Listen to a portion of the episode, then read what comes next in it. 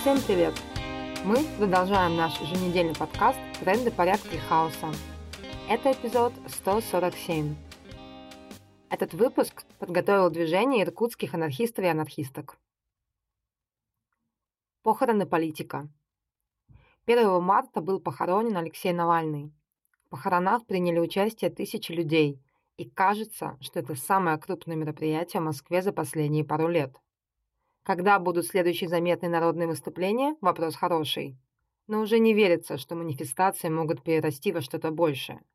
Во что-то, что правда поменяет нашу с вами жизнь. Но остаются вопросы.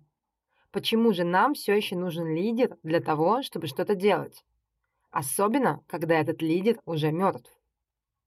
Это и многие истории напоминают нам о том, как важно поддерживать политических заключенных, как важно придавать огласке, как важно поддерживать информационно тех, кто ведет расследование пыток в колониях и СИЗО.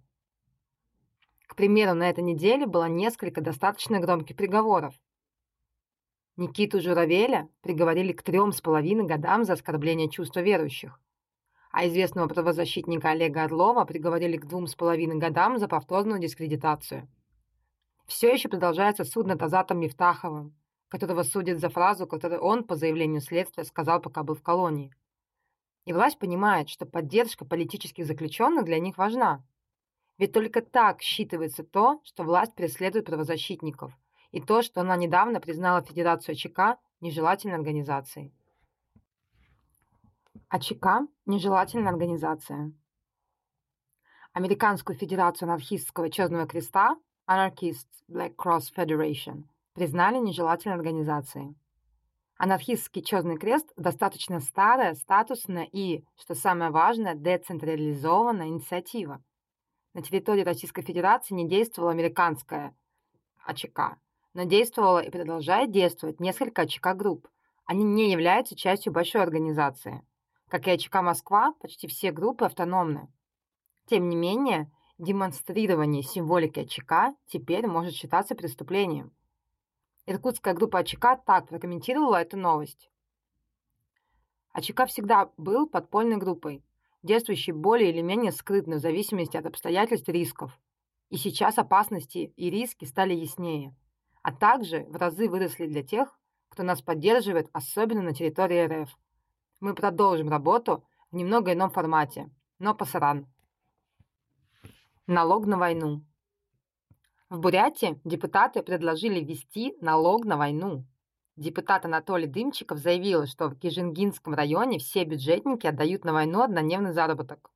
В этом районе с конца 2022 года собрали 10 миллионов рублей, и теперь этот опыт предлагается перенести на всю республику. И даже не хочется спрашивать о том, почему граждане должны платить за войну. Мы и так это делаем. Интересно, для чего это делается? Не хватает денег или хочется помазать всех кровью?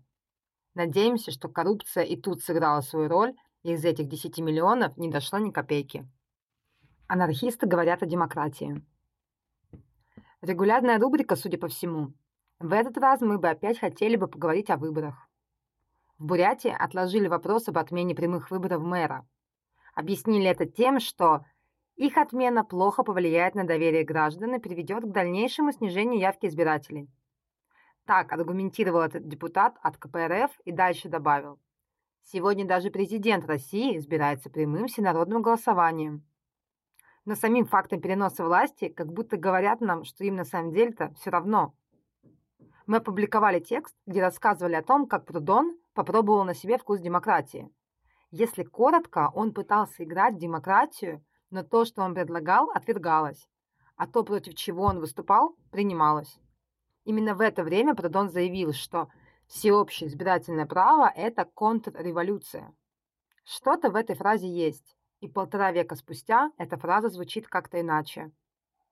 Мы предлагаем задуматься над тем, как мы можем начать заменять государство уже сегодня, задуматься над тем, как обеспечить параллельные структуры, Возможно, рано говорить о народных ассамблеях, но важно говорить и делать шаги в вопросах сетей взаимопомощи, кооперативах, навыках первой помощи и общей физической подготовки.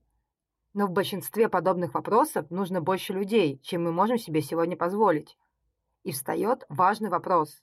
о том, как искать единомышленников, но не сесть во время поиска в тюрьму. Хочешь что-то изменить? Сделать вклад в будущее? Для начала начни бегать по утрам, делать зарядку и найди пару людей, с которыми вы можете это коллективно делать. Ну вот и все на сегодня. Напоминаем, что в трендах порядка и хаоса участники автономного действия и другие авторы дают анархистские оценки текущим событиям. Слушайте нас на YouTube, SoundCloud и других платформах.